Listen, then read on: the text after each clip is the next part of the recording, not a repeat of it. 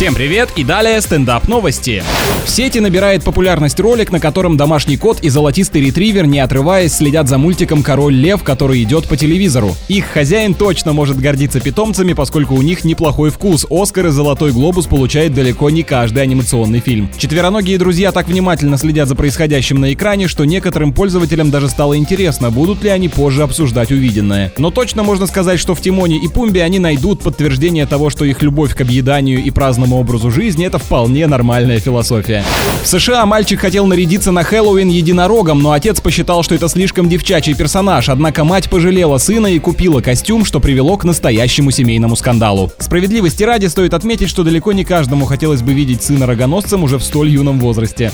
На этом пока все. С вами был Андрей Фролов. Еще больше новостей на нашем официальном сайте energyfm.ru.